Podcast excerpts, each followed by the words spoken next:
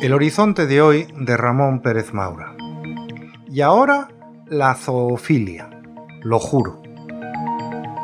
Antes de que lea ni una línea más, quiero advertirle a usted que esta columna puede herir su sensibilidad y quizás sea mejor que no siga prestándole atención.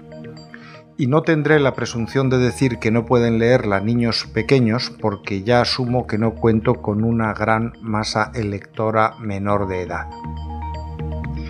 Cada vez que en los últimos años creíamos que algo era imposible, eso ha acabado siendo verdad. Nadie podría imaginar en 2017 que los golpistas catalanes serían indultados por el gobierno.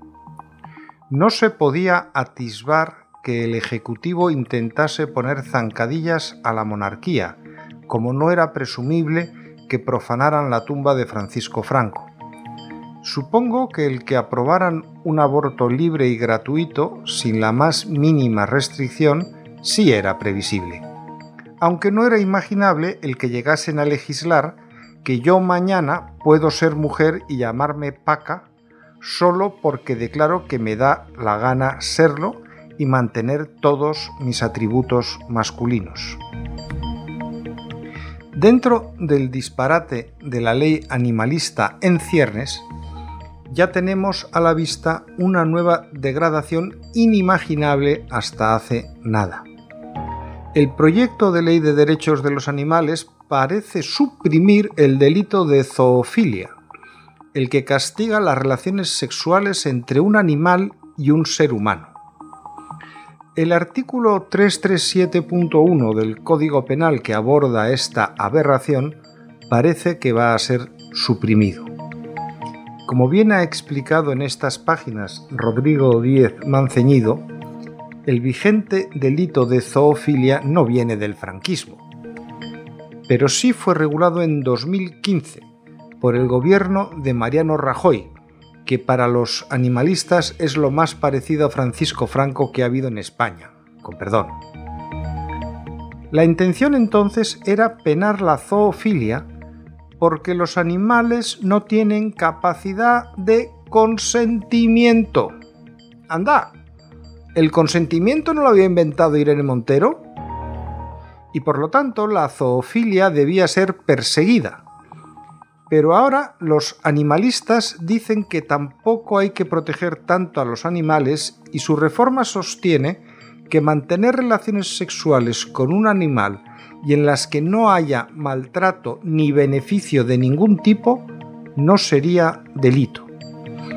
Lo del beneficio de ningún tipo me obliga a hacer alguna pregunta desagradable. Si el humano no completa el acto sexual, ¿no comete delito? ¿Y si provoca que lo complete el animal, sí es delito? ¿Que un humano, hombre o mujer, provoque placer sexual a un animal es delito o no? Jamás en mi vida me imaginé escribir un artículo como este. Pero es algo a lo que nos obliga un gobierno como el que tenemos y máxime con la cantidad de animales domésticos que se tienen en los domicilios de millones de españoles. El proyecto de reforma contempla que la zoofilia solo será delito si se provocan lesiones al animal vertebrado. Parece que los pulpos no van a ser protegidos y como consecuencia del maltrato la víctima tiene que ser tratada por un veterinario. Lo que nos vuelve a llevar a la cuestión del consentimiento. Así que estos animalistas llevan cuatro años empeñados en dar derechos a unos seres vivos que no tienen legalmente deberes, es decir, hacerles seres de primera, mientras que los humanos seríamos seres de segunda, y ahora resulta que una cabra, un perro, una vaca o un caballo pueden ser empleados por seres humanos en relaciones sexuales sin necesidad de manifestar ningún consentimiento. Ese acto solo será denunciable si el animal sufre violencia física.